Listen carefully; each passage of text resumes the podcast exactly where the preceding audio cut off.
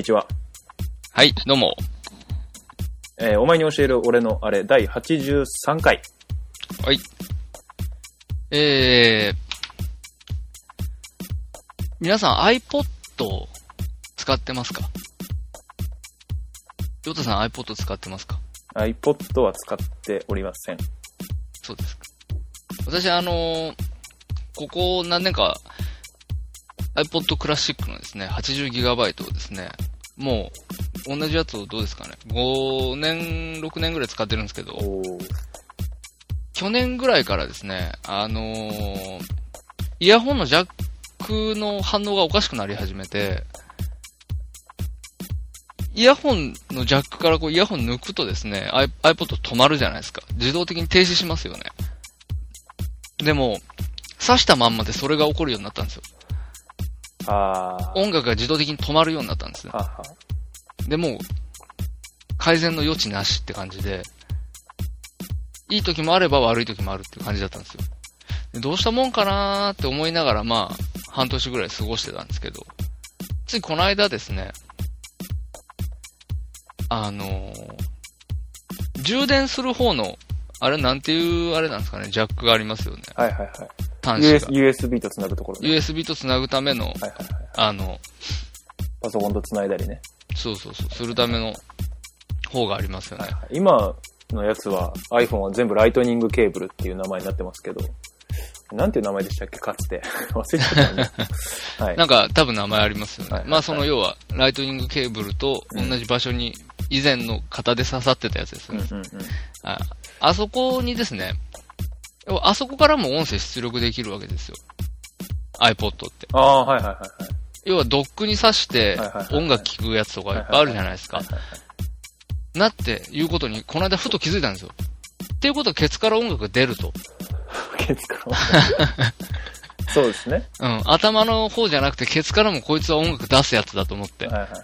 ていうことは、うん。ケツから音楽を引っ張ってくるための機械がきっとあるなと思って探してみたらやっぱあったんですよ。ありますね。で、多いのは、やっあの、要は、ヘッドホンアンプっていうか、はいはいはいはい。小型のポータブルアンプってやつですよね。ポータブルアンプっていうやつ。ポタアンってやつですね。あ、って言うんですか？ポターンって言うんですポね。タアン界隈があるらしいですよ。ああ、なるほど。そう、ポータブルアンプ。うなんですようで、まあ、ピンキリだし、高いの高いし、で、基本的に電池とか充電式だったりとかするんですよ。ああいうのって。はいはいはかさばるし、しかも。い。でかいですね。そう。っていうのを、この間調べたんですよ。旬です。あ、はいはいはい。えっと、いつもお前にご視聴いただきありがとうございます。えーご意見ご感想という話をいつもしてますけれども、まあメール、ツイッターに、ハッシュタグとか、リプライとか、フェイスブックにコメントとか言ってますけど、僕はそれ以上にですね、オマニエルとか、お前に教える俺のあれとか、あの、検索してますんで、あこう直接的にですね、僕らに届くように何か発信をしなくてもですね、勝手に拾いに行ってます。ヨータです、ーえー今回もよろしくお願いします。えーよろしくお願いします。てかてんてん。もう、次回からは、うん。もう、あのー本当の、本当の音でやろあ、わかった。じゃあう。、も GarageBand から探しとくわ。う、はい、探しておいてください。うんてけてんてんを探しておいてください。絶対ある。うん。ついに、ついに解禁しましょう。もう、はい勝手に。勝手にね。あ、で、検索したんですよ、僕。はいはいはい。そのボタンを。ボタンをね。うん。で、あのーしたらですね、いや、アンプって言えるほどのものではないんだけれども、うんうんうん。その iPod から電源を取ってて、うんうんうん。そいつ自身には電池とか充電とか必要なくて、うんうんうん。で、すごい小型っていうのが。あるんですよ。はいはいはいはい。で、それをこの間買って、はいはいはい。今最高に快適な状態で音楽が聴けているという話な、おー。はい。あの、ね途中で止める、話止めるの忘れて話し続けちゃったんで、はいはいはい。ケツがこんなもんですけど。あのーポタンはですね、僕もちょっと一時期気になった時があって、はいはいちょうどですね、あの、旬からオーディオ系のものを、まあ、譲ってもらったりして、結構オーディオに凝り始めたぐらいの。頃にですね、ポタン、僕大学院の1年生だったんですけど、その時。ちょうど大学院の時に先輩が、あの、持ってたんですよ、ポタ、ポタンをね。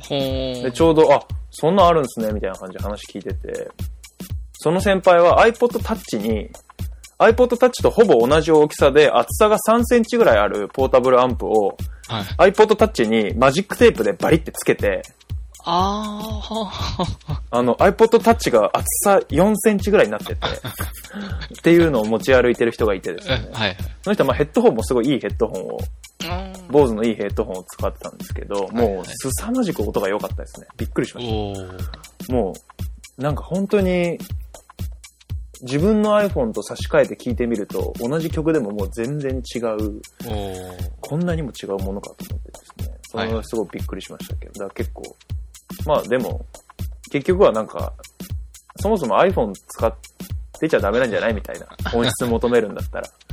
うん。みたいな話になって、まあと思って、それからちょっとあんまり気にしなくなりましたけどね。はいはいはいだ旬みたいな使い方が、なんか、まっとうというか、そう、多分ね、うん、あんなの、ね、うん、本当に今、ヨータさん言った通り、うん出力の機械のレベルが限られてるうん。わけで、うん持ち運びできるものだっていうのは、うん、だから、お金をね、大枚はたいてやるほどの話じゃないとじゃないっぽいですね、どうも思った。んです。そう。僕らみたいな、ニーハーにはね。そうそうそう。うんだから、本当に、僕も2000円ぐらいですから、それ。はいはいはいはい。うん。ぐらいで、要は、なんだろう、修理とかせずに、うんうんうん。iPod もう一回蘇らせれたので、はいはいはい。十分だなという。そうそう、もうこれで、あと、向こう何年かは、ほっとけるな。なるほどね。うん。うんそうそう。で、また、データの量が大量じゃないですか。うんうんもう、うんまあ、めんどくさいですよね、その、出し入れしたりとか、また新しくしたりとか。うん。ああ、なるほどね。そうそうそう。もう、できればそのまま死ぬまで使いたいっていう。おー、死ぬまで使おう。死ぬまで iPod 宣言。iPod、うん。80ギガバイタあまあでも、どうなんですかね。もう、80ギガなんていうのは、ー。うん。それこそもうあと5年も経ったら、うん。なんかもう、クソみたいなもんになる。まあ、な、なるんでしょうね。うんうんもう、ポータブル音楽再生機器うん。1テラ当たり前みたいな、そういう時代が来るんですかね。どうなんですかね。もう音楽の容量がね、やっぱり今もハイレゾ音源とか言って、こう、あ一やってますね曲あたりの容量がバカでかくなったりとかしてきてるんで、まあそれに、今はそれすごいニッチな世界だからあれだけど、それがスタンダードになってくると、もちろんそれを入れるための箱は大きくしなきゃいけないから、そうですよね。そうなってくる。まあ技術的にはもう今、今すでに、こう、まあ1テラはちょっとあれかもしれないけど、に 512GB とかっていうのは可能だから。ああ、うん。小型でも、それぐらいは大丈夫。そうそうそうそう。あーっていうことは可能なんでしょうね。まあまあなるほどね。まあ、はい。なるほど、なるうん。ちょっと、あの、あ、はいはいはい。検索をしてるわけですけど、あの、まあ、リプライくれたりね、する人もやっぱいるんですよ。はい。ずっ。と、ずっと聞いてくれてる、あの、人とかもいてですね。ええその人とかは、まあ、ハッシュタグつけて感想つけてくれたりとか、まあ、たまに聞いてくれてる人とかがいたりとかですね、この回は面白いとかね、言ってくれる人とかね、いたりして結構ありがたいんですけど、ゴーンガール面白かった、見てないけど、みたいな話とかですね。はいはい、はいまあ、結構あるんですけど、一番最近のツイートでゴーンガール面白かった、見てないけどがいいですね。ゴーンガールの回がってことですね、まあ。なるほど、なるほど。あの、ハッシュ、ハッシュもリプライもつけてないけど、はい。オマニュエルのお二人にお便りを送りたいけど勇気が出ないって言ってる人が。あ、そんなのあります。まあまあ、名前は伏せますけどね。あの、はいはいそれで言ってる人がいるんですけど、はい。まあ、勇気なんて、まあ確かにな。そういう気持ちもあるわな。こっちと、こっちの都合だけ言えばそんなこと言ってないで何でも言ってくれよっていう感じですけど、うん、うん。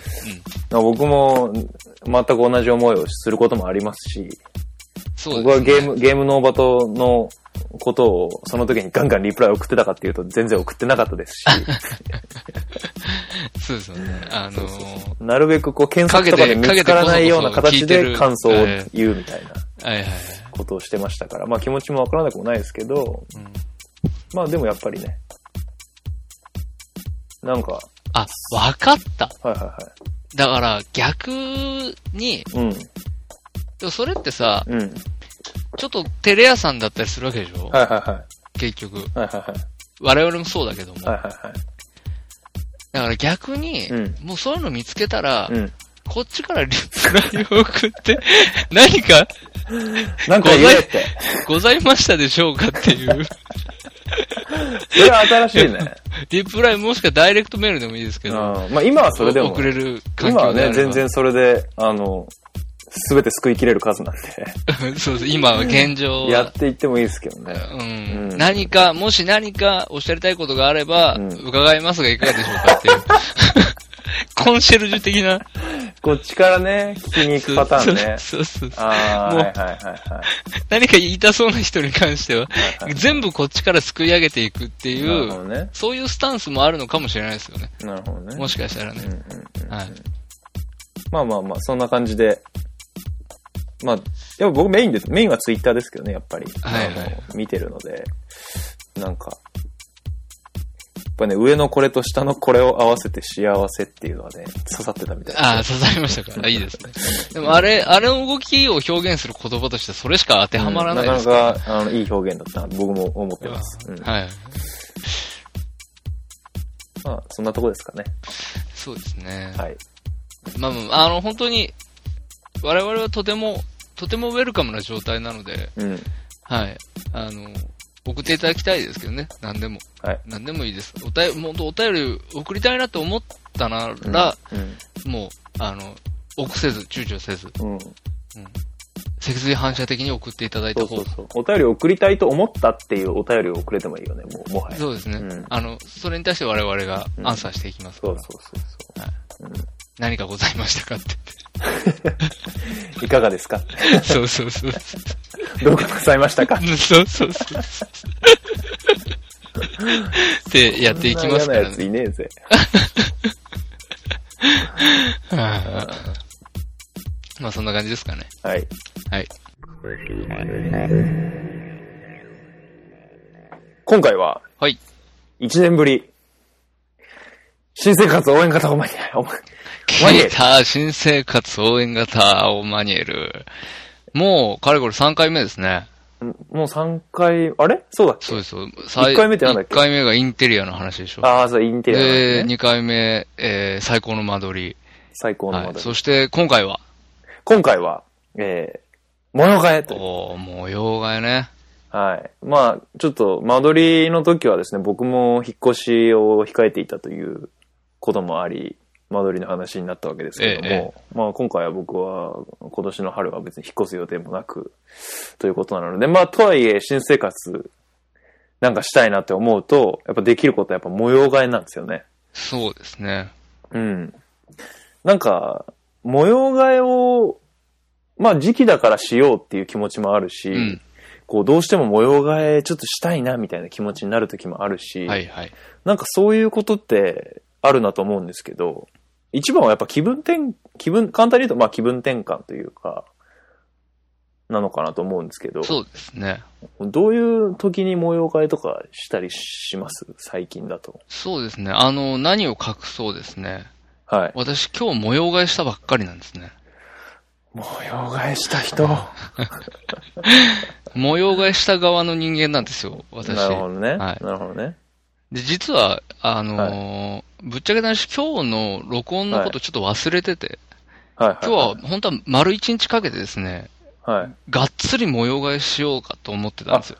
何この収録に合わせて模様替えしたわけじゃないの？ないんですよ。まあまあ、そのびっく、りだわ。収録に合わせてっちゃ合わせてなんだけど、うんうん。来週だと思ってたんですよね。あ、マジっすか？そう、これは本当の話で。あはいはいはいで、その前に、一週前にまあうん模様替えをしといて、うんで、こう、コンセントレーション高めてですね、はいはいはいあの、望もうかなと思ったら、あの、はい。昨日ですね、ヨタさんから、はい。明日はどうするんだと、うんうんうん。はい、連絡が来て、あ、明日かと思って。すんげえ急がねえとっていう、なるほどね。まあっていう話で、まあ模様替えをしたんですけど、ただ、はいはいはい。僕も大体は気分転換です。気分転換の要素がほとんどなんですけど、はいはいはい。今回に限っては結構実際的な、こう、ことがあって、はいはいはい。えー、その、部屋の、レイアウトを変えないと、ちょっとはい。やれないことがあって、あ、模様替えをしたっていう。それはここで話せることですか？まあ全然全然。あのー音楽を聴く環境をですね、ちょっとはいはいはい。再構築しようと思って、で、それなんでかっていうと、うん。えー、結構最近、その、前回ですね、我々、うん。えー、社畜協定ということで、はいはいはいはい。あの、一人ずつ撮ったじゃないですか。ああ、別々で収録しましたでまあ、ね。忙しいからだ、なんつってやったんですけど、正直ちょっと帰、帰る、帰り時間、帰宅時間がですね、最近結構遅いんですよね。はいはいはい。で、そうすると、レコードをですね、うん。部屋でお音をかけるのが結構難しい状況ああ、もう深夜だとそねう、近所迷惑なりね。になっちゃって。で、まあしょうがないいから、まあヘッ僕はあんまりヘッドホンで音楽聴くの好きじゃないんですけど、家で。はいはいはいでまあ、しょうがないからヘッドホンで聴ける環境をちゃんと作ろうかなと思って。ほう。はい。それで、あの、ちょっとレイアウトを変えたっていう話なんですね。なるほどね。はい。なるほどね。ちょっとヘッドホンで聴ける環境ってどういうことなんですか？あのーまあ、なんですか？なんつったらいいんだろう。要は、そのヘッドホンアンプはいはいはい。的なものがあって、はいはいはい。で、レコードプレイヤーとアンプがありますよね。はい。で、プレイヤー、アンプ、ヘッドホンアンプ、はい椅子っていう、はいはいはいはい。そのあ、そのレイアウトがね。レイアウトが必要じゃないですか。は い今まではヘッドホンで基本的に聞かなかったので、それ無視してたんですよ。で、スピーカーと椅子の位置だけあの決めにしてて、っっていう風にしてたんですけど、別にアンプの位置は別にどこでもよかったんで。でもヘッドホンアンプ使おうと思うと、っていうかヘッドホンと椅子っていうのを、あの、セットにしようと思うと、はいはい。どうしてもいろんな、こう、ものの関係性が、うんうんうんを変えないとちょっとやれなくて、で、あの、なんですかね、コンセントの位置とかも、ああ、コンセントの位置ね。難しい問題ありますよね、コンセントの位難しい置。問題なんですよ、本当にコンセそントの位置。またね、僕の部屋がね、うん。嫌な場所に、二口しかコンセントがないんですよ。二口しかないの？二口しかない。僕の部屋。二個しかさせないってことそうです六畳小足しない限り。6畳まで二口しかないんですよ。それはちょっと大変ですね。うちね、というかね、うんすごい古い建物なので、うんうんうんコンセントの数がすごい少ないんですよね。へえ。各部屋に、うん。ほぼ二口ずつぐらいしかないんですよ。うーん。まあでもそんなもんなのかなどうなんだろうね。そのリビング的な場所だけ、うん。二口が2セットあるんですけど、はいはいはいはいうん。。後の部屋は、どっちもうん。二口ずつしかないんですよ。もうコンセントなんかどこにでもさせるようになれよって思いますけどね、はい。いや、本当に、なんかうん、壁、壁触ったら全部コンセントみたいなね。みたいなね、うん。そういう日が来るといいですけどね。そういう気持ち悪いですけどね、そういう株はね。うんあの形のままだと。あの形のままではね、ちょっと気持ち悪いですけどね。うん。うん。そうそうそう。なので、うん。あの、それに合わせて、うんもうそれももう前から決まってたんですよ。うんそれをしなきゃいけい。ないっていうことああ、そのヘッドホンアンプののために。ために、えーうん部屋のレイアウトを変更しなきゃいけないっていうことも決まってたので、はいはいはいはい。だからちょうどまあいいタイミングで模様替えができたなという、まあところなんですけど。まあでも基本的には気分転換がなるほどね。主な理由ですね。うんうんうんうんはい僕も結構気分転換的な要素が多いんですけど、はいあの、まあ、なんで模様替えすると気分転換になるのかなと思って、はいはい。ちょっと考えてみたんですけど、これい一番は、やっぱり人間はこう、目から入ってくる情報による、に左右されることが大きいんだなっていうところにまずは行き着いたんですよね。はい。それはなん、こう、自分の部屋に帰ってきて、自分が買い揃えたインテリアとか小物とかをまず見るわけじゃないですか。うんうんで、それに、まあ飽きてきたりとか、こう不満を覚えてきたりとか、するんですよね。うんそれはまあ機能的に、要は機能的には、大きくはやっぱり変わらないんですよ。うん。模様替えをしたところうん。で。うん。中に置いてあるものってそんなに、まあ新しいものをガンガン買えばですね、どんどん機能もアップデートされていきますけど、基本的には、まあちょっと位置を変えて、今の旬の話だとまさに機能的な話だと思うんですけど、に、大幅にアップデートするっていうことは、なかなか難しいと思うんですよ、ね。はい。うん。でもそれを、じゃあなんで気分転換になるのかなって考えたときに、やっぱりこう目から入ってくる情報が新鮮になると、こう人間はこうリフレッシュするんじゃないかなと思って、だからこう見た目を変えるっていうことが大きいのかなと思ったんですよ。はいはい。うん。ってことは、気分転換を、の効果を高めるには、こう面積がでかいものを動かすといいのかなっていうふうにああ、はいはい。思ったんですよね。うん面積がでかいものって何ですか？何ですかって 何ですかそれその質問。あ 旬の家で言うと。いや、もうレコード棚ですよね。ああ、はい。どねそして、これは、うん。不動のセンターですから、ああ、はい。これを動かすっていうのは、うん、本当に、一年に一回もやる気にならない。ああ、はい。でもあ、じゃ、あ今回動かしたの、動かさなかったんですか？そうです。あの、基本的に僕が今やってる、もうここ何年かは、うん。あの、年に、まあ本当に3、4回模様替えしますけど、結構しますね。しますね。飽き性なんですよね、結局は。うん、はいはいはいはい。うん。ですけど、あの、レコード棚は動かさないで、レコード棚以外のものを全部動かします。あ、そうなんだ。はい。あの、そうですね。模様替えするって言って、うん動かないものはレコード棚だけっていう感じです。うんうん他のテーブル、えーレコードの、その、うんプレイヤーとか置いてるラック、本棚、えーその他の収納関係のものとか、えーうんは全て動きますけど、うんただ唯一、うん。本当にレコード棚だけがうん。動かない。でも、ヨタさんの言うことすごくよくわかります。一番大きいものを動かすっていうのが、うん。本当は一番大事。うん。うん、だと思う。で。それ、多分、そのレコード棚は動かない。でも一番大きいものって、確かにレコード棚とかも大きいと思うんですけど、うんなんか俺、家具っていうか、なんかやっぱ、ちょっとい、模様替えとちょっと離れちゃうかもしれないですけど、早速。うんカーテンの効果って結構でかいのかカーテンなっていう、うん、ほう。思ったんですよね。あ、なるほどね。うんもう、まま変えるってことだね。そねそうそうそうそうはいはいはい。そう。なんか、今、昨年僕ずっと使っていた茶色一色のカーテンからですね、ちょっと卒業したいなと思って、一気にものすごいガラガラのカーテンに変えたんですね。はいはいはい。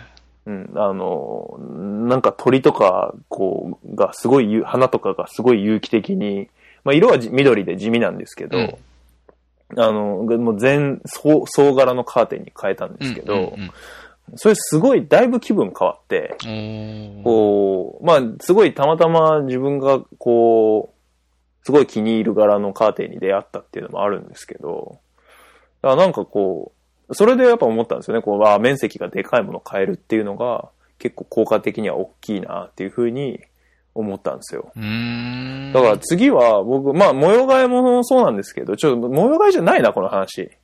新しいの買うっていう話になって なっちゃってるな。まあでも、模様替えって、うん。その、決して、その、なんていうんですか、今あるものだけをレイアウト変えるまあそうですよねことだけ。を指すわけではないので、はいはい。どうぞ。次はカーペットとかラグなのかなってああ、思うんですよね。なるほどね。うん。を変えるっていうことが、まあ、たとえ他のものの位置が動かなかったとしても、うんうん結構、でかい、こう気分的にはでかいんじゃないかなというふうに思って。はうん、で、もう最後行き着くところまで行ったら、僕はもうやっぱ壁紙なのかなって思いましたね。だから。壁紙を変えたらもうすさまじく気分変わるんじゃないかなと思って。なかなか、ね、僕賃貸なんあで、変えれないけど、確かに、うん。いや、まあ、確かにな、カーテン、カーテンは盲点って感じだね。あのカーテンは持ったよう。ん。うん。うん。そうそうそうそう。今、ふと思いつつ絶対言おうと思ったから言ってみたんだけど。うんううんや、だけど本当に、意図的に言ったんだよ。カーテンね、うん。ちょっと考えてなかったけど、い確かに変えたらすごいだろうね。うん。カーテンはね、だいぶ気分変わる。うん俺ここ来てからカーテンって変えたことないけど、本当？もう、かれこれ、4、5年になるけど。カーテンじゃあ、今度変えてみてください。なるほどね。ううんん、うん機会があれば気分変わると思う。うん。カーテンはね、本当に、大きいです。もう、もうすごい閉じたら開いたりしますよ。うん、うん、うん。変えちゃうと。すごいですね。最高だなみたいな。うん、バカじゃない。それバカじゃないの。うん。でもね、開いてる、要は、カーテンバッて開けてるとね、カーテンの柄見えないからね、うん、うん、うん。もう閉じてることが多いけどね、僕はもなるほどね。う。うん。でね、カーテンって、あの、ひだひだついてるじゃないですか。うんいや、なんかセミオーダーみたいなカーテン僕買ったんですけど、うん。あの、ひだの数を変えられるんですよ。知ってました？カへーーテンって。そうなんだ。うん。で、僕今、全くひだがないカーテンにしたんですよ。そんなことできるの？できるんですよ。だから閉じると、うん。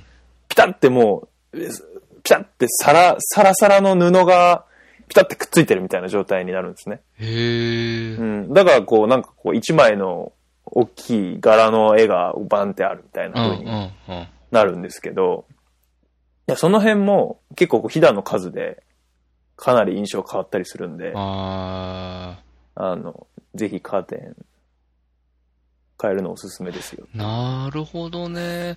うん。でもね、俺昔ね、まだここ来る前の一人暮らししてる頃の話だけど、うん。あのー確かにカーテンが絵だったらいいなって思ったことあった。あ、マジで？イラストになってたらいいなとかうんうん考えてた時期があった。その自分の好きなイラストをカーテンにとかそこまで行くとだいぶちょっとコスト的にもすごい、まあすごいだろうけどうんうんなるかもしれないんですけど、本当に気に入った柄とか気に入った模様のカーテンがあったらですね。で、あれ、ひだってなんでついてるかって、あの、カーテン屋に聞いたんですけど、うんいや、閉じた時に、ひだがついてると、素直に閉じてくれるんですよ。はで、僕今ひだがないカーテンなんあ。で、うんあ、一回閉じるじゃないですか閉じた時ってのはその、まとあ、めごめんなさい、えった時だ。と、まとめた時に、はいはいはいはい。綺麗にまとまるんですけど、僕ひだないんで、こうピッてまとめるじゃないですか。で、あの、カーテンの、あの何、紐？紐。なんていうの？あれはいはい。紐。あれで止めないと、紐。ちゃんとした名前あんだって多分。うん。あれ止めないと、ファーって勝手にカーテンがまた閉じていっちゃうんですよ。ええひだが、ひだひだになってないから。そうなんだそうそうそうそうだあの、ピッて戻っちゃう戻っちゃうんだ。うんうん、うん。そうそうそうそう。そういう弊害は多少あるんですけど。はあ。じゃあ、これにも一応機能があるわけだ。そうそう、あの、そのひだにはね、大事な機能があります。へえ。ひだがないと、こ、こ、大変です。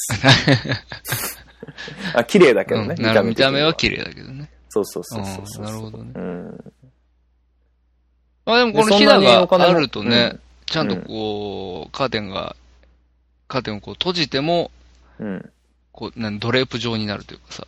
そうそうそうねそうそう。そう、そういうあれもあるからね。柄じゃない限りは、ひだあった方が、あった方がいいと思う。ね、きっと綺麗に見えるよね。あった方がいいと思う。うーん。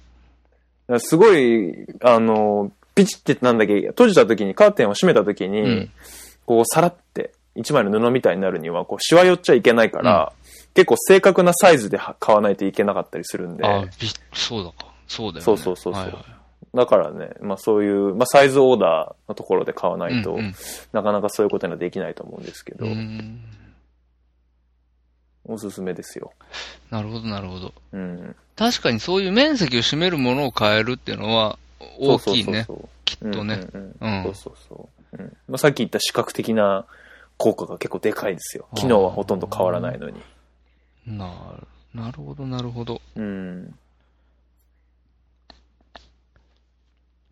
今日、俊が一日かけうてん。模様替え、だいたいいつも一日かけるの？一日かける。すごいね。もう、模様替えをしようと思ったら一日潰れるっていう覚悟でやる。なるほどね。うんもう徹底的にやるんだ。だってさ、うん。掃除して、まず掃除してみたいな。掃除は後でしょうよ。あ、あと、あ、だって。汚れるからかはいはいはい。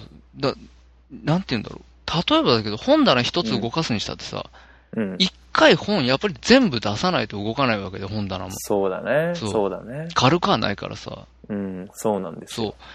そう。で、全部本を出して、本棚の場所を変えて、うん。本をしまうってやってたら、もうそれだけでも1時間ぐらいかかっちゃうわけよ。かかる。1時間で終わんないですよね、そんなの。で、ほ結局本棚を移動させるためには、うんどこかを、何かを開けなきゃいけないわけで、うんうんうん。ねうんそんな広い部屋に住んでるわけじゃないから。はいはい。そうだからそうすると、それを移動させるための何かをしなきゃいけないし、うんうんうん。そう。で、なんていうんですか、僕なんかは本当にその、基本がオーディオのために部屋があるようなもんなので、あの、スピーカーのデカさが尋常じゃないからね、部屋の大きそうさに対して。ですね。うん部屋が6、僕の個人的な部屋が6畳ですけど、はい。あの、持ってるスピーカー、縦1、横45ぐらいのうん。サイそうでズかいスピーカーあります。スピーカーなので、うん。ちょっとは場所取るっていうのは、まあ、と、あと、結局、その、ケーブルの取り回しですよね。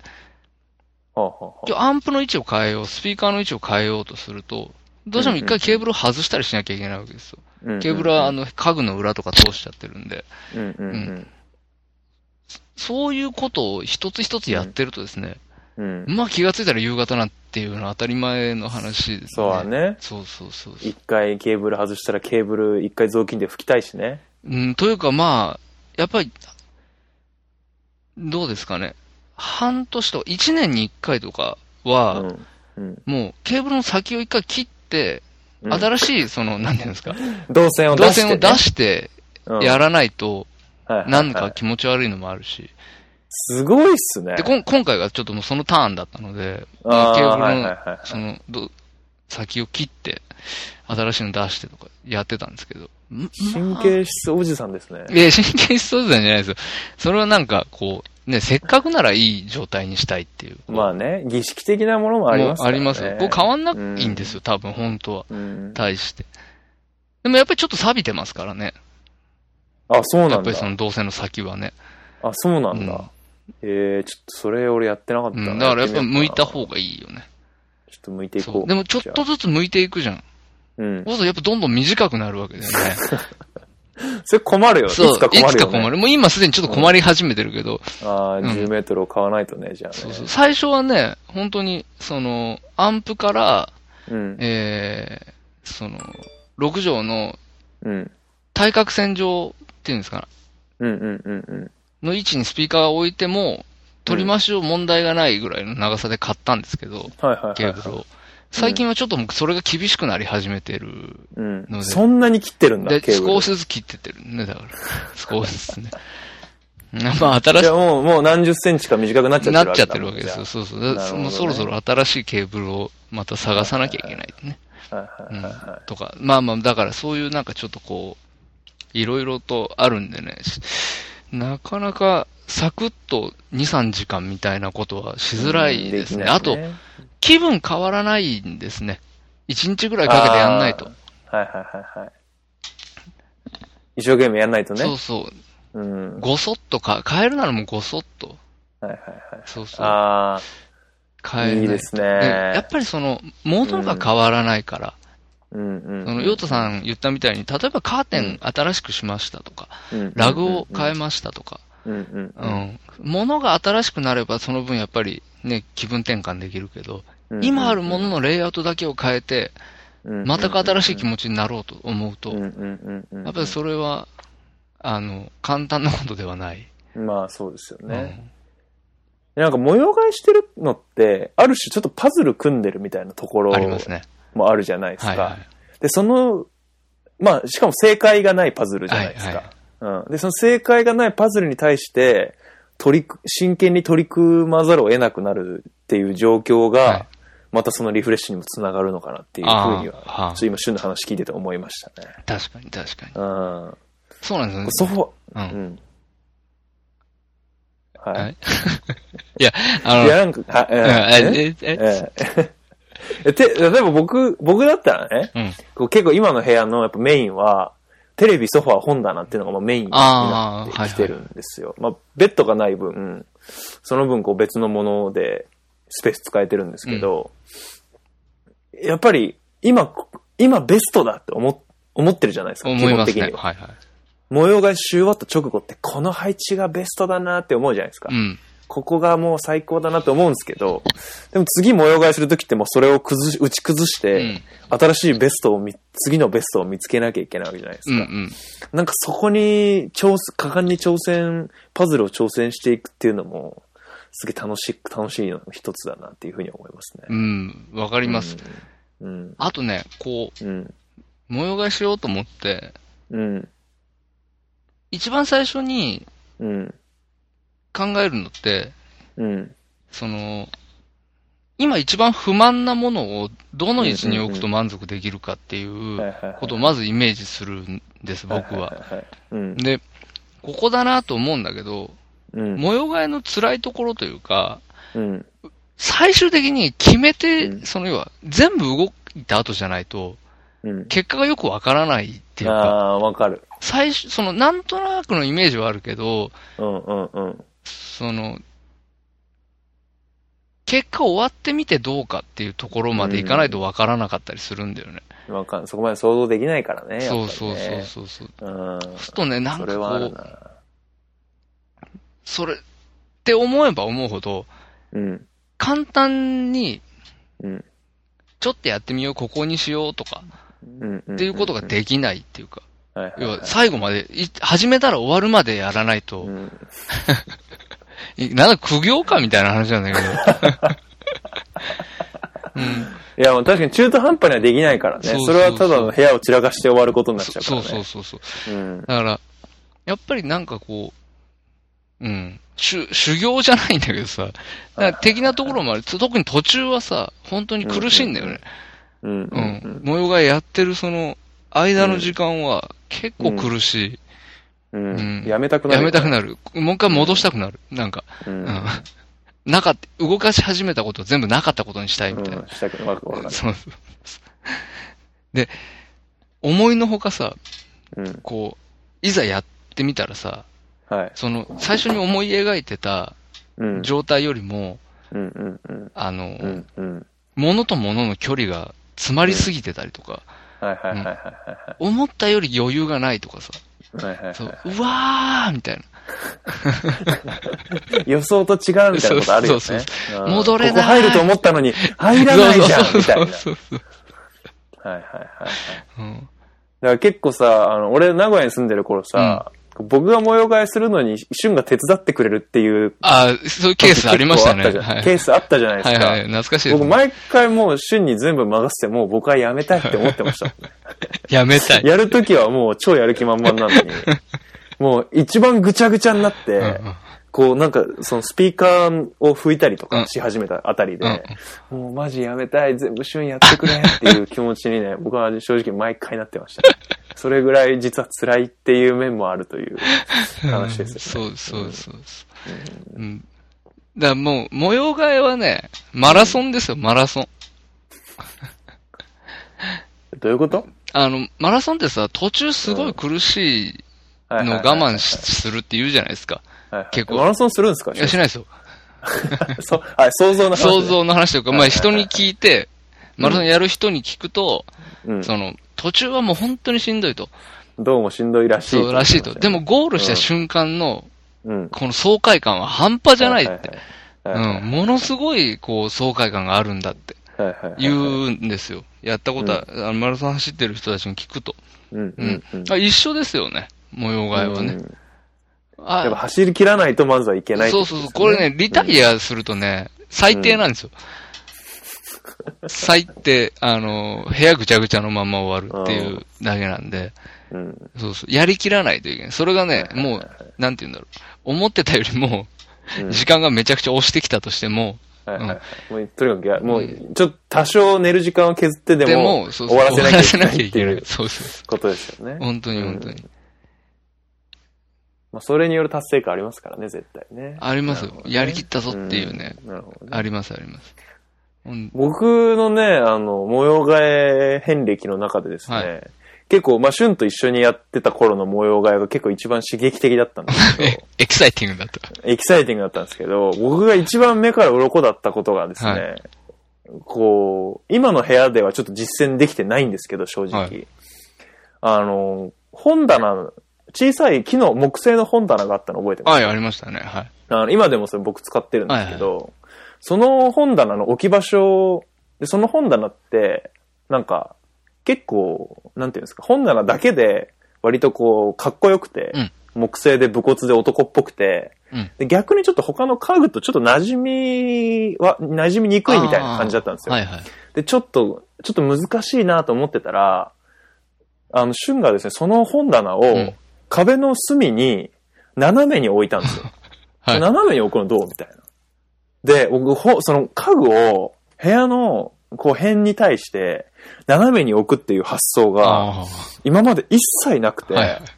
で、よくよく考えたら実家、僕が一人暮らしする前の実家とか、うん、例えばばあちゃん家とか、はいはい。なんか自分が生活してきた環境に、斜めに置いてある家具って、今までなかったんですよ。はいはいはい。結構衝撃的でしたね。だから、ああの瞬がさらっとこう斜めにしてみればって言ったのが、あ、そうですか。あの、うん嬉しいですね。びっくりでした。あ今でもね、ちょっとやりたいんだけど、なかなかね、やっぱ瞬が来てくれないとあ。いね。やいや、ないないないあない。のね、ちょっと一回ね、どっかのタイミングでね、ちょっと模様替えしに来てほしい。俺、俺休み取って東京行って、ようさんちの模様が一日やって帰るみたいな、わかんないよ、それ。何屋さんだ楽しいよ。楽しいよ、絶い対。や、楽しいだろうけどさ。なんだそれって話じ本当はテレビとかもね、もう斜め置き挑戦してみたいんですけど。はいはいはいはい。うん。それを、旬のそのレイアウトを見てから、うんちょいちょい斜めにするパターンあるなっていう、まあ雑誌のなんかそのインテリア本だとうんうんか、うん。ちょっとイケてる人の部屋みたいなはいのとか、あとはまあ人んちとかでもそうだけど、あ、斜めあるなっていうことを認識し、認識してきたんで、はいはい。もう挑戦していきたいなと思いつつも、っと今の部屋はね、ちょっと保守的なんで、ああ、そうそうう。ん、ピタッと置いてありますね、今はね。部屋の中の動きみたいなのはありますけどね、やっぱりね。部屋の中の動動線ってこと？いや、違いますよ。か家具の動きですよ。家具の動き？はい。なんていうのかな、その、へ、家具ってさ、基本的にさ、うん。あんまり何も考えずにやると、うん。その、六例えば6畳間だとしたら、うん。うん。うん。各長辺に、うん。どっちかとか、両側とかに、ずらって家具並べて終わっちゃう。と思うんです終わり、終わっちゃいますね。多分。しかも結構面合わせたりして。ピタッとして、両側に家具があって、真ん中ら辺に自分の生活スペースがあって、はいはいはいはい。うんっていう風になりがちだと思うんですよ。大体そうなっちゃいますよね、はい普通にやるとね。そうんそういう結構、まあ今、ヨウタさん言ったみたいな保守的な部屋だと思うんです、それね。保守的結構保守的、うん、うん。な部屋なんですよ、多分ね。うんうんうん。でも僕はね、結う構ん、それを、うんあのー打ち破りたいんですよね。意図的にその保守、攻撃していきたいと。そうそうそう。で、うんうんとりあえず面を合わせることをね、うん。うん。ある時からやめてみてるんですよ。面を合わせると。家具の家具の、面を、うん、その要は位置ですよね。うんうんうんうん。を合わせることをうん。やめて、例えばですけど、うん最近やってたのは、うんうん。その部屋の長辺にですね、うんまあ、棚、本棚だったりとか、うんうんうん。流しかの棚とかが置いてあるんですけど、うんうんうん。テーブル、あの、テ机が僕一つ、少し大きめの机を一つ使ってるんですけど、パソコンを載せて。それをですね、うん、あのーなんて言ったらいいかな。壁に対して直角に置くようにし、ちょっと長方形の机なんですけど、はいはいはいはい。壁に沿わせて置くんじゃなくて、はい壁に対して直角にして、部屋の真ん中ら辺まではいはいはいそのテーブルが出てくるようにして置いてたりはいはいするわけですよ。はいはいそうするとこう、ボコってするじゃないですか。はいはいはいはい。その家具たち、他の家具に対して、テーブルだけがドンって出てくる。ボコって出てくるなるわけですよ。うんうんううんん。もっと動きが出るじゃないですか、部屋に。確かに、確かに。ちょっと若干部屋が区切られる感じもする。そうそうそうそう。うん。家具に動きが出てくる。ので、そうすると楽しいじゃないですか、やっぱなんか。はいはいはいはい。うんまあ確かに壁際にずらっと並んでるだけよりはね、ちょっとそういう動きがある方が楽しく楽しいかもしれないですね。ただ、うん。そういう、例えばその家具斜めにするとか、その本棚斜めにするとかっ。ていうのは、きっとうん飽きるのも早いんですよ。ああ、なるほどうね。ん。結局派手なもんには飽きやすいみたいなことで、はいはいはいはい。うん。保守的な部屋が一番飽きないんですよ、多分。うん、確でか、に。一番飽きないから、うん。その、模様替えもしないし、気分も変わんないんだと思うんですよ。うーん、なるほどね。らわざとそういうことして、飽きやすくしとくと、何回も何回も模様替えしなきゃいけなくなる。あー なんかそのライフハックみたいですね。こうすることで、こう嫌なことをしなきゃいけなくななるみたいな。るみたいな。そう、うんそうそう。なるほど、ね。ところは僕あるかなと思って。やったりはしてますね。はいはい。はい。派手なのは飽きるんですよ。そうそうそう。本当にそうなんですよ。派手なことしてるとやっぱ飽きる。飽きるんです、本当に。僕、ソファー買うときにですね、こう、しゅんさんに相談してたじゃないですか、ずっと。はい。覚えてますか？いや、もう、こもう、もう、もう。昨日のことのように覚えてますよ。あの、黒いね、うんソファーを買うべきか、僕は、あの、グリーンのモケットうのん。ソファーをが欲しくてですね、その時しゅんさんに相談してたんですよ。うんグリーンのモケットかかわいいじゃん、みたいうなん話をしてて、しゅんさんは、いや、可愛いのはわかると。うん。可愛いのはわかるけど、お前グリーンだぞと。うん。飽きるぞ、お前、とうんいうふうに言ってたんじゃないですか。言いましたよね。はい。うん。僕はでも、いやいや、そんな飽きない。可愛いし。って思って、はいどれぐらい、み2年くらい前ですかね。そうですね。か買って、今の部屋にもまあもちろんあるんですけど。当然そうですよね。はうん。まあ飽きてます。い。言ったじゃん。飽きてるんですよ。そうだって言ったのに。なんかね、こう、大きいし、うん。みんな嫌なんですよね、だから。いやー、そういうもんですよ。よ、よく、よく言うじゃないですか。あのー、美人は3日で飽きるって。同じことですよ、これ。いや、美、3日では飽きないですけど、美人。いやいや、違う違う違う違う。例えだ。ものの例えだろ、これ。まあまあまあ、でもね、そうなんですよ。うん。で、やっぱ難しいなって思いました。やっぱり来ましたか？うん。でもなんか家具さ、地味な家具が多い中で、うん。ちょっとこう、まあカーテンの柄物にしてみたりとか、うんそういう遊んでみたくなる時あるじゃないですか。まあ、気持ちはすごくわかります。うん。はい。だからそれがなんか、替えの聞きやすいというか、こ小さかったりとか、うん。そういうものに対して、ちょっと遊びを入れていく方がいいのかなっていうふうには思いました。ああ、なるほど。うんはいはいまあ、うんだけどね、やっぱりグリーンのモケットのソファーは、うん。みんな欲しいからね、一回、きっと。買う買わないは別にして。はいはいはい。欲しくはなると、俺もうんずっと欲しかったし、仮木のモケットずっと買おうかな、買わんとこうかなって思ってた時期はやっぱりあったし、うんうん。だからまあ、そういうもんですよね。ううんん、僕も結局、その、なんていうんですか、2年ぐらい前だから、うん30前後ぐらいですよね、僕その時きっと。そ、そこに至ってようやく、いや、モケット飽きるよって 言えるようになってますけど、はいはいはい。うんそれはもうそういうもんですよね。まあまあ、しょうがしないですよね。ょうがないです。そう、しょうがない話ですよ、うんそれは。うんう。ん、わかる。すごくよくわかる。僕だからもう本当今の部屋はね、うんまあ地味ですよ、色味だけで言ったら。地味だよね、結構もね。のすごく地味。だって、うん。要はそういう、なんていうの、ビビッドな色の家具なんて、うん。うん。ほぼないもんね。ちょっとモスグリーンのパイプ椅子が一個あるぐらい。あ、そんなんあったっけ？これパイプ椅子なんては、あ、でも、ヨータ来た頃はなかったかもね。少し前に買ったやつだけど。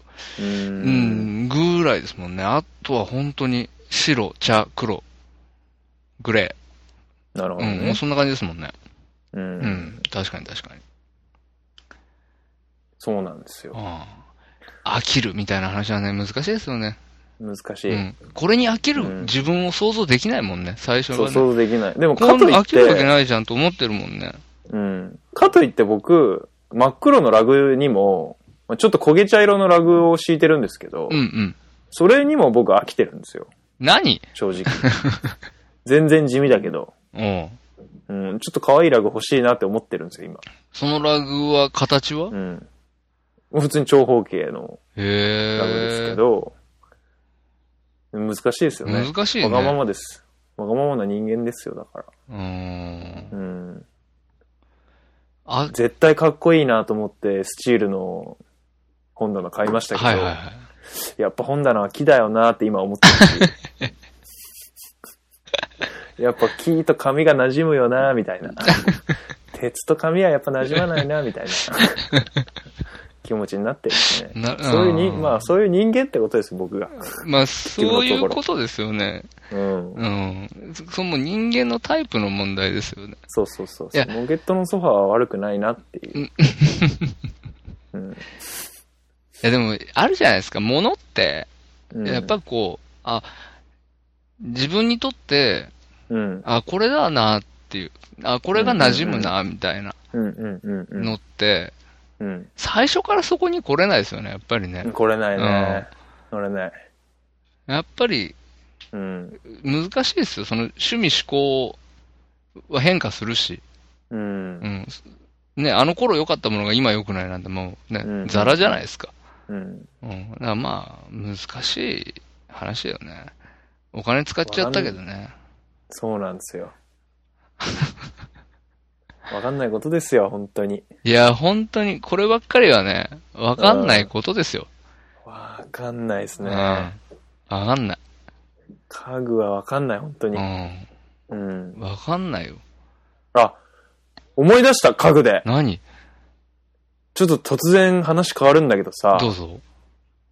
この間のさ、う前回のオープニングトーク、シュンが一人で話してる時にさ、ブルーレイレコーダーから D 端子でテレビに繋いだっていう話してたじしゃないですか。ましたね。はい。あれ繋げた？結局。えっ、と、まだです。ブルーレイレコーダーって今 D 端子ついてる？えっ、とね、そう、そこなんですよ。さすがつい、てない？さすがですね、ヨーダさん。うん。あの、家電、家電野郎のヨーダさんなら、にわ、にわか家電やろうぐらいにしといてください。はい。あの、さすがよくご存知で。うん。ほとんどのブルーレイレコーダーには、今うん HDMI の端子しかついてないんですよ。そうなんですよ。うん。ヨダさん、法律で決まったんです、多分、一昨年ぐらいに。え、嘘、そうなんだ。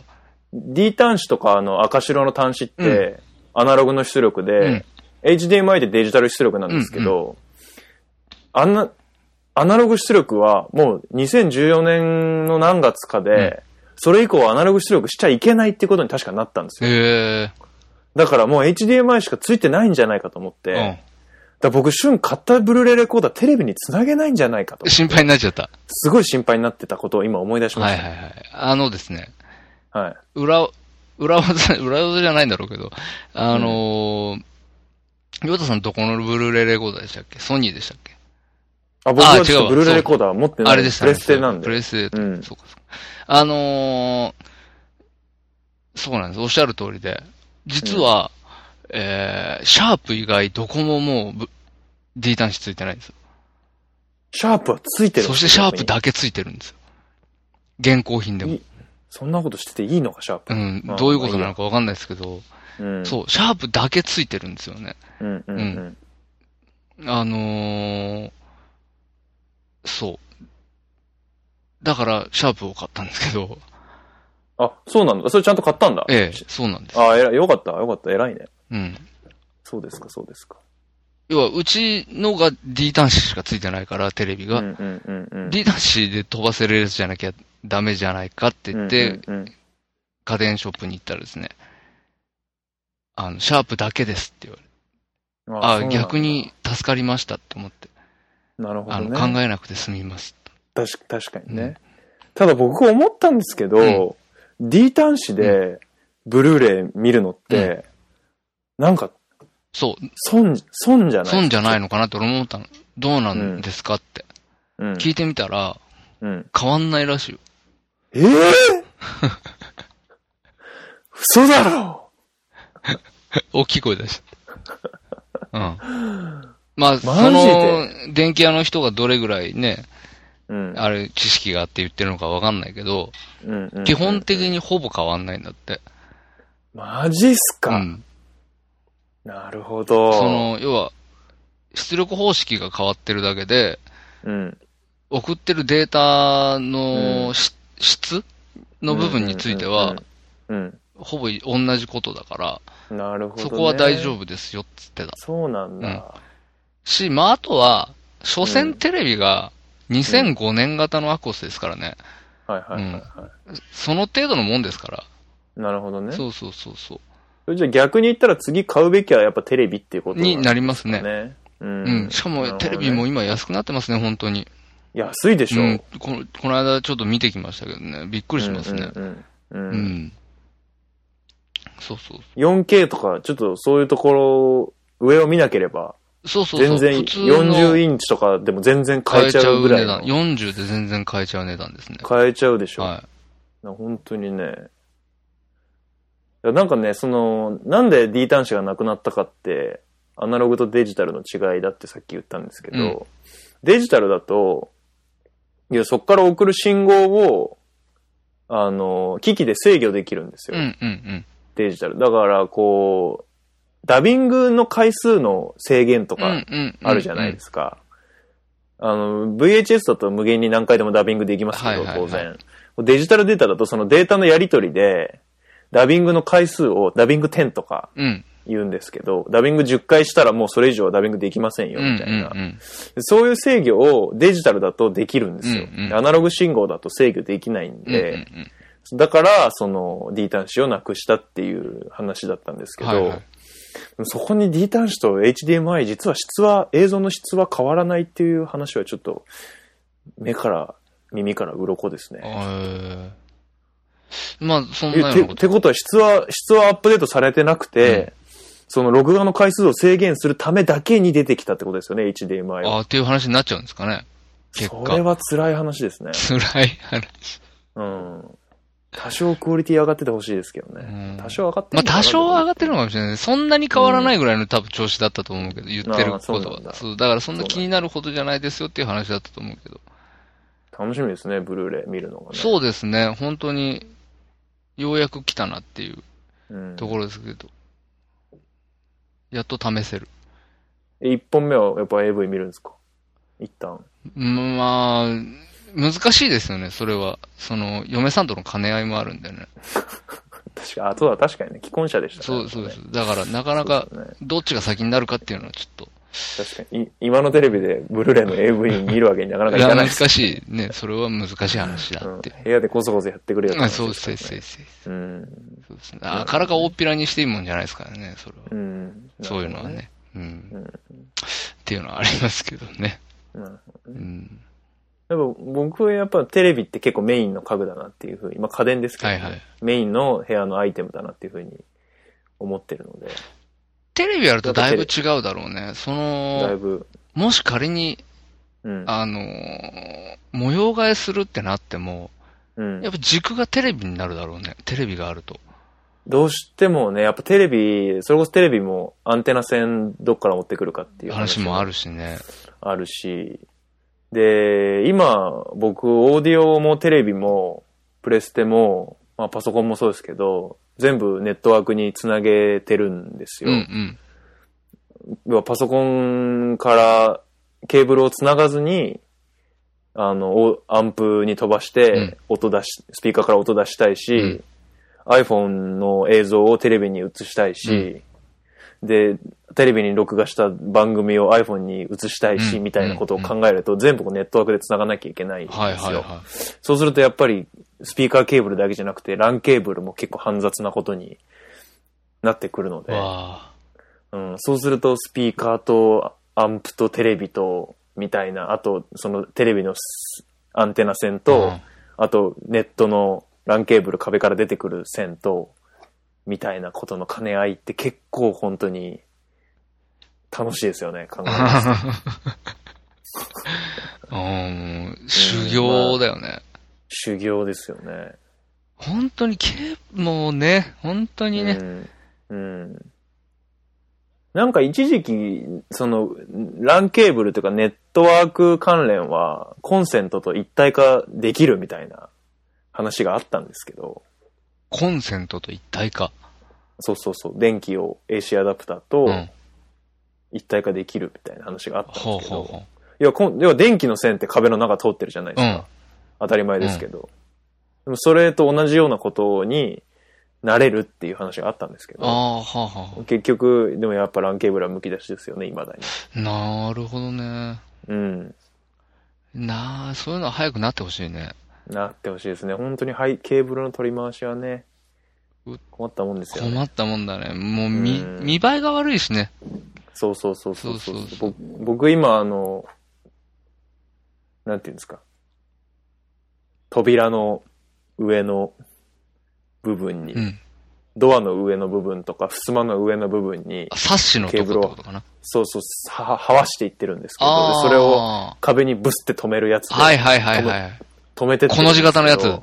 そうそうそう。はいはいはいはいもうね、やっぱ見た目は悪いですよね。見た目が悪いね。あー床に這わせるとなると、僕、部屋の、部屋が縦長にあって、で長辺の側の真ん中に出入り口があるんですよ。ああ、はいはいはい。だから、で、そこを、その出入り口を通らないと、あの、いけないケーブルがあるんですよ。3本ぐらい。ああ、はいはいはいはい。でそしたらドアの上通すしかないじゃないですか。上通すしかないね床、床通せないから。床通すとトラップみたいになるもんね。トラップみたいになっちゃうじゃないですか。かといって反対側を回そうとすると、マジでケーブルが20メートルぐらい必要になっちゃうんで。あの、まあでもやっぱ手ことはまあ配置が悪いのかなっていうふうに思ってて。ああ、なるほどね。うん。僕自身も、まあこの部屋に来て模様替え、最初にこう決めた位置から変えてないのうんうで、ん。うん、僕自身も部屋模様替えを新生活応援型ということで模様替えしたいなと思ってるところなるなんですけど。ほどね。そろ、まあそろそろ時期だね。一年、時期、一年経つとね。時期なんですよ。うん。思いっきしやった方がいい。やんならね。本当に。二日なん間ぐらい。なら僕、なんなら僕まだ引っ越してきてから、開けてない段ボールとかあるんで、未だに。うん。そういうのも含めて、ああ、それ段ボールごと捨てた方がいいよ。もはや。もはや。うんうん。一年間開けなかったんでしょ？でもね、1年間開けなかった、ってことは1年間見てないわけですよ。うん。でも1年間見てなくても捨てられないものが僕にはあるんですよ。は写真なんですよ。あ。あ捨てられないですよ、写真は写。真はなかなか捨てられないね。うん。で、僕写真現像して、うん24枚撮りのフィルムで、24枚上がってくるじゃないですか。もうその時点で僕捨てるんですよ、写真。いらないやつは。おー、もうそこで一応やってんだ。選別してアルバムに、こう、24枚だったらまあ半分か半分以下ぐらいの数アルバムに入れてってたわけです。でそれを大学の時ずっとやって、まあ最近はちょっと撮る枚数減りましたけど、大学の時にやってたおかげで、もうそのアルバムの数が、もう尋常じゃないんですよ。うわ段ボールに今、1.5箱ぐらいのアルバムがあるんですけど、でもそれ捨てられないですよね。ーなかなかね。うん。僕の、僕が詰まってますからね、もう。9月。うん、それを捨てるのは、ぼ、もう、ぼ、僕の青春を捨てるのと同じことですまあでもそれってさ、から、うん、逆に言えば開ける必要はあんまりないじゃないものだよね。まあ確かにね。確だかから延々眠らしとけばいいんだよね、別に。に。まあ、確かに。あ、そうかもしれない。で無理やり開けて本棚に詰めていく必要ないかもしれないね。その、僕を僕たらしめてるものは、うん、別に、その、なんて言うんだろう。表に出てこようがなんだろうが、僕たらしめてるわけで。うん、うんうん。僕は僕だからね。そうそうそうそうそう。うんなんかその僕は、を僕たらしめてるみたいな話だとさ、うん、うん。まあ、ほんと特に本棚にそれは顕著かもしれないけど、レコード棚より？レコード棚はだって僕を僕たらしめてるっていうよりも、うん。なん、なんて言ったらいいか。その、文化の集積地みたいなことだから、はい別にこれは僕を僕たらしめてるわけじゃなくて、ただジャズたらしめてるだけで、ちょっとちょっと意味がわかんないですけど。言いたいだけおじさんになってきてますけど。うん。その、やっぱり、なんて言うんだろう。本棚の方が、アイデンティティはよりなるほどね。あるかなっていうのはあるじゃないですか。なんかその、僕たらしめてるっていう部分に関しては、はいありますよね。で、まあ、一加減ありますからね、しゅんさん本棚にはそうね。そうそう。今日なんかもだからこう、うん。いろいろ入れ替えながら、うん。あと見て、うんうんうんうん。そうすると、まあ、それこそさ、もう数年開いてすらいないけど入ってる本とかもやっぱ、あ、ありますもんね。あありますよね。ありますうんよね。。でも、そんなの全然ありますよね。。そうそうでもこれは、僕を僕たらしめているんだろうなとは思うわけで。その背拍子がね。背拍子が。そうそうそう。背拍子の存在がね。そうそうそうそうはいはいはいなるほどね。最近、その本の話で言うと、はいあの、本棚にもルールがあるっていう本を、はいはい。本棚について書いた本を読んだんですけど、は成家誠さんっていう人が書いた本でですね、はい。あの、ウェブで本図っていう書評サイト、うん。うん、をやってる人で、まあそれが本業って書いてあって、まあでもその他本を書いたりですとか、まあ大学で教えたりとか、なんか企業のコンサルしたりとか、なんかいろいろやってるような人なんですけど、うんうなんかね、本棚、こう賢い人はちゃんと本棚整理してんだよみたいな話で、はいはいはい。なんか、ちょっとムカつくなと思いながらも、うん。ちょっと読んじゃったんですけど、うん一通り。そこで、あの、なんか本棚は、こう、本をカテゴリーで分けるべきだとか、はいはい。あなんか、こう、今読んでる本と、取っておくべき本と、売った方がいい本と、うんうん。段ボールにしまっておいた方がいい本と、みたいなことをうまく分けるべきだ、みたいなこととか、まあ本棚は基本的にはあなたのこう知識の集積脳みそだよっていうことを言ってたりとか、なんか、まあ分かるなと思うことを1割、そりゃそうだろうって思うことを6割、どうでもいいわって思う残りみたいな感じの本だったんですあ。けど、はいはいはい。なんかそこに一つ、ちょっとこれは面白いかなって思ったことが書いてあって、あのー、1年間内容っていうか、もう全く中身の変わらない本棚を持つ人は、全く成長しない人だみたいな。ことが書いてあって、はいはい。それを見てですね、僕は実はちょっと前に、あの、ほ部屋のレイアウトは変えなかったんですけど、本棚の中身を全部出して、本棚をわーって掃除して、本をまた戻したんですよ。はいはい。それ本とか、あと僕本棚に本だけじゃなくて、こう、ブルーレイとか、まあ、雑誌も、あとはカメラとか、レコードとか、ちょっとした CD とかを、結構本棚でかいんで、うんうんこういろんなものを入れてるんですけど、その位置をちょっと、ちょっとだけ変えたりとかして、あ、こんな本そういえば読んだな、みたいなことを整理したりとかしたんですけど、なんか、確かに、その、あ、そういえばこれ買ったけど、よまだ読んでないや、みたいな本とか、なんかとにかく、まあ、少なくとも去年、この家に越してきた時よりと、今の本棚ってだいぶ様子が違うなっていうふうに思って、あ、確かに本棚ってなんかそういうのを映すみたいな、さっきの自分たらしめるじゃないですけど、そういう自分を映す、映しと取ってるのを自分がこう客観的に見ることができる一つのパラメーターにもなってんのかなっていうふうにうんうん思いました、うん。なるほどなるほど。うん。だから模様替えをし、模様替えまでいかないんですよ。全部一回本能を出す、出す、出すとまあ、戻すときは、まあ多少整理して戻そうかなっていう気持ちまあ、にななるね、るじゃないですか。確かに。はいはい。うん。それはちょっといいかなっていうふうには思いまうす。ん。うん。確かにね。その、精査するみたいなね、うん。のはありますよね。うん。うん。そううなんですよ。んでもそのカテゴリーに分けるとかっていうのはなんかちょっとうん。よくわかんないなって気もするけどね。なんだろうね、その、うんあれかな。か単かっこいいタイトル。んか、完全にこの人が言うのは、こう、経済系の本とか、こう、サイエンス系の本とか歴史系の本とかカテゴリー分けすることで、こう、なんか、これなんかで読んだな、みたいなのを、後からもう一回引っ張り出してくるときに、機能的に良いっていう話をなるほどね。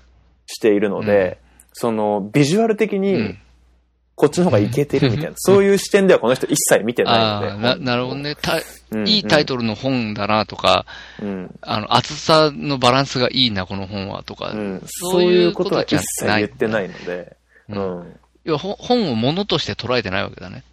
そうそうそう。もうやっぱ本を情報の、やっぱ集積として捉えてるああなるほど。んですよね。うん。でもかといって、その、電子書籍とかじゃなくて、やっぱり物理本にこだわってるっていうところは、うんなんかこう、やっぱりそこに希望があるなっていう気はします、ああ、確かにね。うんうんううん。んそうだよね。それこそ、うんその、もし、本当に、うんなんだろう、すごく、きちっと整理していこうっていう話なのであれば、電子書籍の方が簡単だもんね、整理。そう、マジでそういう整理したり、カテゴリー分けしたり、並べ替えたりっていうことだけを追求してったら、やっぱ電子化した方うんがいいもんね。いいわけで、そこでやっぱり身体性みたいな、うんうん。うん。自分との関係性みたいなところで考えていくと、ぱ物理的な紙とか大きさとかがある、あった方が、あとビジュアルとか色とか、そういうものがあった方が、こう、いいという、自分との関係性においてはいい関係を築けるっていうことを言ってるのは、いいなというふうに思いましたね。うんこう、なんか月に100冊ぐらい本を読むみたいなこと書いてるんですうん。けど、この人自身は。なんかものすごい数の本と向き合ってると思うんですけど、そういう人がそうやって言うのはいいなというふうに思いうましん、なるほどね。た。はい。まあでも、どうかな、旬の、僕分けてるんですよね。その旬の言う、こう結構厚さとかうん、かっこよさみたいなのを、もういけて、ビジュアル的に超いけてるっていう本棚と、うんこうどうでもいい、どうでもよくはないけど、まあ普通に実用的なというか。実用的に使う本棚と、まあ分けてるので、ああ、そういうことうね。ん、うん。ちょっと恥ずかしいじゃないですか、なんかビジネス本みたいなのとかを、そのイケてる側の本棚に入れるのって。まあねう。ん。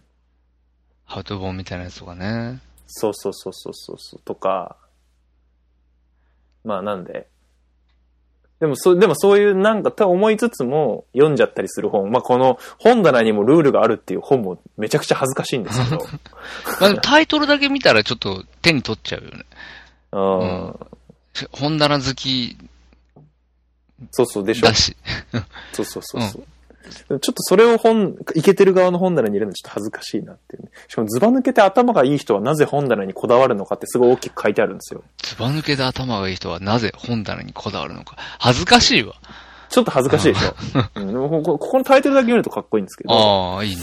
うんうん。ちょっと帯が恥ずかしい、OB が恥ずかしいね。本棚に、その本棚にもルールがあるの、この、なんていうか、本棚にもルールがあるの、この、テキストの並べ方もデザインはかっこいいですよね。嫌いじゃないですけどね。はうん。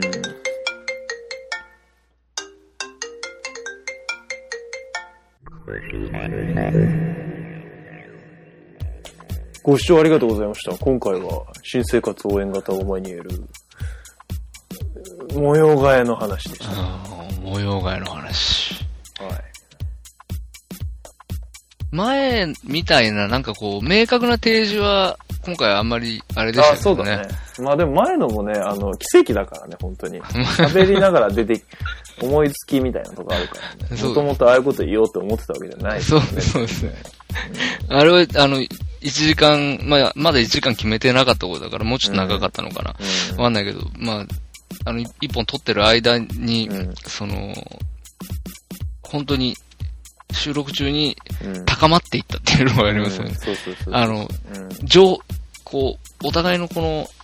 持ってる情報がどんどん精査されていって、たどり着くところがあそこだったっていう。うん。うん。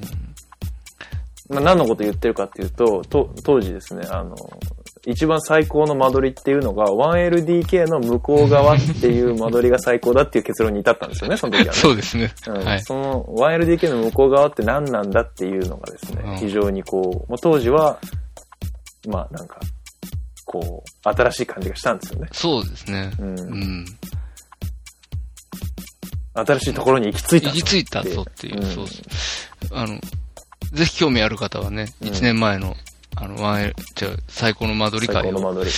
うんあの、聞いていただけるといいかなと思うそうですね。はいそうです。ね。まあ、あの、やっぱり新生活応援型オマニエルは毎年やりたいですね。毎年やっていきましょはい。3月にね毎年、あの、新生活迎える人に対して、う。うん。何か押し売りしていきましょそうですね、プッシュしてう。やっていきたいなと思ってますけどね。うん。はい。どうです？なんか言い残したこと？まあ、ないです。ないです。ないです。あ本当ですか？模様替えの、how, how, how to, ノウハウとか、で言いたいですか？模様替えるノウハウってやっぱしゅんさんですよね。僕なんかより。まあまあ確かうんに確かに。僕の模様替え歴はもう、ほぼしゅんさんに作られた模様替えみたいなとこありますからね。僕の部屋の模様替えなのに、最終的にはあなたがやる模様替えを俺が手伝うみたいな感じに まあまあみたいな形にはなりがちでしたけどね。うんはいまあ、私から言えることは、うん。あの、体を使えっていうことですね。うん。なるほど、ね。もうそれだけですね。うん。嫌がらずに体を使えっていう。なるほど、なるほど。はい。重たいものも持ち上げろっていう、確かに。そういうところはありますね。僕から言えるのはカーテンを変えろってこと。カーテンとラグを変えるのがいいっていうことですね、僕はね。買い替えろっていうことですからね、うんこれはねそういう。はい。はい。業者を呼べっていうね、そういう話ですからね。はいうんああわかりました。まあそんなとこですね。で、えっ、と、次回はい。はですね、えーまた、えー今度は4月はい。の、えーおシネマがやってまいります。よはい。えー次回のですね、っはい。おシネマは、はい。少し、でも、すあ、少し遅くなりますね、でもね。少しこ、この後間空きますね。じゃあね。うん。うん。あのー、4月10日から公開されます、うん。えー、バードマン。おえー、ば、タイトル、本当ちゃんとしたタイトル、バードマン、あるいは、無知がもたらす予期せぬうん。奇跡。というタイトルのなるほど。映画を、えー、おシネマしてみたいと思います。はい。えー、これはですね、あの、バベルとか、うん。21g うん。うん。など、えー、を監督したメキシコのアレハンドロ・ゴンザレス・イニャリトゥ監督ですね。あの、アレハンドロ・ゴンザレス・イニャリトゥ監督がですね、うんダークファンタジーに挑戦するということで、なるほどね。おなかなか期待したいかなと思うところです。一応、アカデミー賞で、はい。えー、同年最多タイのですね、9部門ノミネート。はい。えー作品賞、監督賞を含む、えー4部門を受賞しております。だいぶ舐めてるんじゃないですか、それ。賞を。あかなり賞を、結構舐めてますよね。9部門ノミネートってだいぶ舐めてる方だ。かなり舐めてますよ。うん。うん。まあ、ベロンベロンでしょうね、もうね。うん。うんあのだいぶ中身をちょっと見ていくと、ちょっと暗そうな話なんで。そうですね。うん。あの、まあいい感、じだなっていう。ここのとこね、うん。ここのとことか2作連続で、うんおシネマ、あの、外れてますから。うん。バカ映画でしたから。そうそうそう。2, 2作連続邦画でバカ映画を見たっていう、うん。ちょっと実績を早々に作ってしまったので、はいはいはい。あのーここでですね、勝ちっていきたいですね。起死回生、うん。名誉挽回、行きましょう。あのーちゃんと面白そうな映画を見ようと思って、そうですね。はい、あのーこの映画を選んでみました。大事です。はい。ぜひ、皆さんも、えーお付き合いいただけるといいかな。そうですね。4思ってます月10日から公開なので、ぜひ、見た状態で、はい、聞いていただけるとそうですね。いいなとはい。思ってます。まあ、あの、今回は公開直後に、直後というか公開してすぐですね、なるべく早く配信できるようにしようかなと思ってますんでね。わかりました。はい。ということで。はい。よろしいですか？大丈夫です。わかりました。じゃあ、えー、83回。今回、えー、間取り？あ、違う。模様替えだ。模様替えですよ。あ、そう、は、何話したか忘れちゃっはい。た。うん。模様替えの話ということでした。ありがとうございました。ありがとうございました。さよなら。さよなら。